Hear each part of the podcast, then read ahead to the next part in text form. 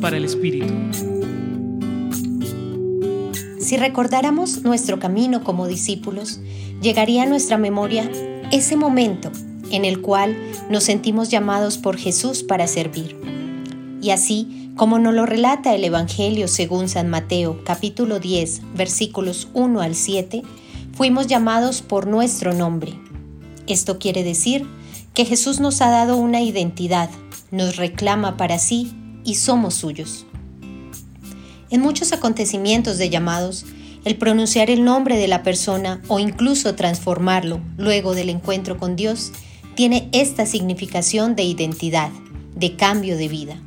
Por eso es muy común ver esto en personajes como Abraham, Moisés o Samuel en el Antiguo Testamento y en el Nuevo con Pedro o con cada uno de los discípulos que acompañará este camino de Jesús.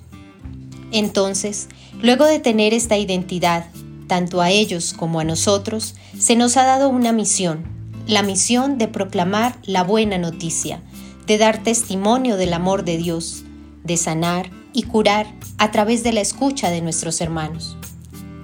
Pensemos hoy en ese primer llamado que recibimos, en cuál es nuestra misión y cómo la hemos desarrollado hasta este momento. Los acompañó en la reflexión de hoy Julián Andrea Martínez Blanco desde el Centro Pastoral San Francisco Javier de la Pontificia Universidad Javeriana.